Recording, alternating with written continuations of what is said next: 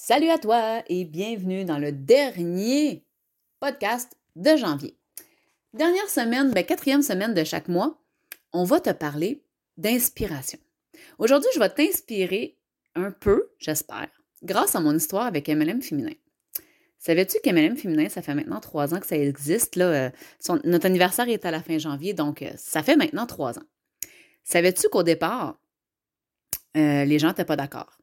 Savais-tu que les gens du même MLM que moi, les uplines, tout ça, voyaient ça comme un projet sans crédibilité parce que je n'avais pas atteint les derniers niveaux de mon entreprise?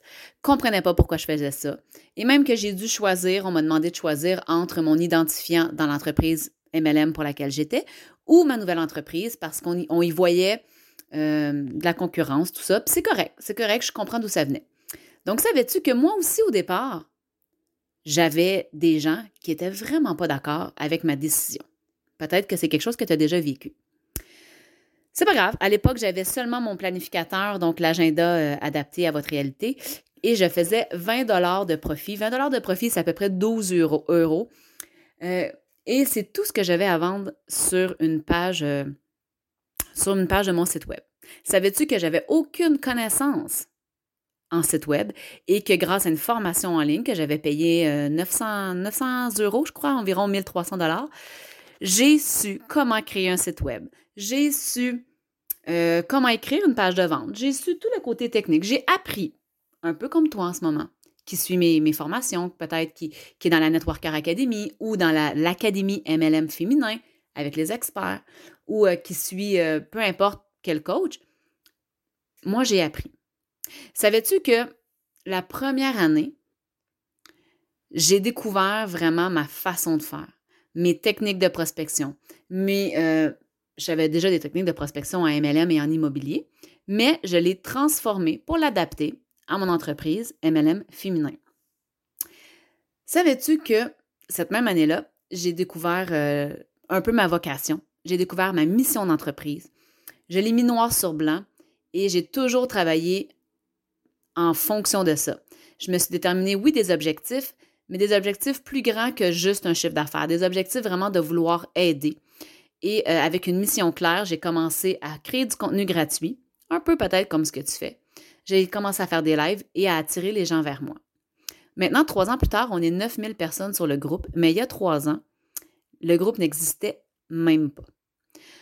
Euh, j'ai envie de te rappeler aussi que personne ne me disait comment faire que j'avais pas de marraine sur qui me guider, que j'ai moi-même été en ligne, que je me suis formée, que j'ai appris, que j'ai trouvé des coachs et que j'ai réussi. J'ai envie de t'inspirer en disant qu'en décembre de la même année, donc 11 mois plus tard, ça faisait seulement 10 mois que j'avais quelque chose à vendre, euh, parce qu'au tout début, le temps de créer le planificateur, c'était pas, c'était pas fait tout à, ça a commencé vraiment en février. Donc, en décembre, l'entreprise générait déjà assez de revenus pour être capable d'avoir une deuxième tête, donc une adjointe virtuelle peut-être pour toi, parce que je mettais vraiment beaucoup de temps, beaucoup d'efforts, je travaillais intelligemment, je me formais et j'ai pu me payer les services de Catherine, qui est encore là aujourd'hui, ma deuxième tête, en 11 mois. La première année, en toute authenticité, mon chiffre d'affaires a été de 89 000 Ce n'est pas mon profit. Hein, ce n'est pas mes commissions, si on veut le, si on veut le comparer à OMLM, c'est les ventes qui ont été faites. J'avais fait 89 000 la deuxième année, on était aux alentours de 175 000 de chiffre d'affaires. Et cette année, en 2020, ben, l'année qu'on vient de terminer, on a terminé à plus de 300 000 de chiffre d'affaires. Je n'ai pas fait la conversion en euros, là, mais 300 000 canadiens de chiffre d'affaires. Aujourd'hui, je travaille moins qu'au départ. La première année a été la plus intense. La première année, je travaillais à tous les soirs dans mon bureau. Aujourd'hui, je travaille un soir par semaine, parfois deux, mais j'ai une qualité de vie beaucoup plus grande. Aujourd'hui, je suis fière du chemin accompli et l'objectif pour 2021, c'est un demi-million de dollars de chiffre de vente, euh, de chiffre d'affaires.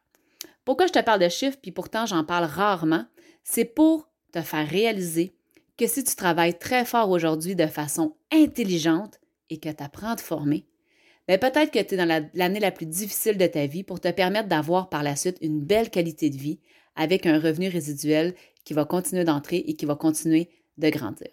Je te laisse aller avec ça. J'espère que ça t'a inspiré à faire tout le nécessaire pour mettre en place euh, ce qui te manque et vraiment aller de l'avant pour atteindre des objectifs qui peut-être aujourd'hui te semblent impossibles parce que je te garantis qu'avec de l'engagement, du travail et de la formation, tout est possible. Sur ce, je te laisse aller. Oublie pas qu'ensemble on est plus forte et on se reparle très bientôt. Bye bye.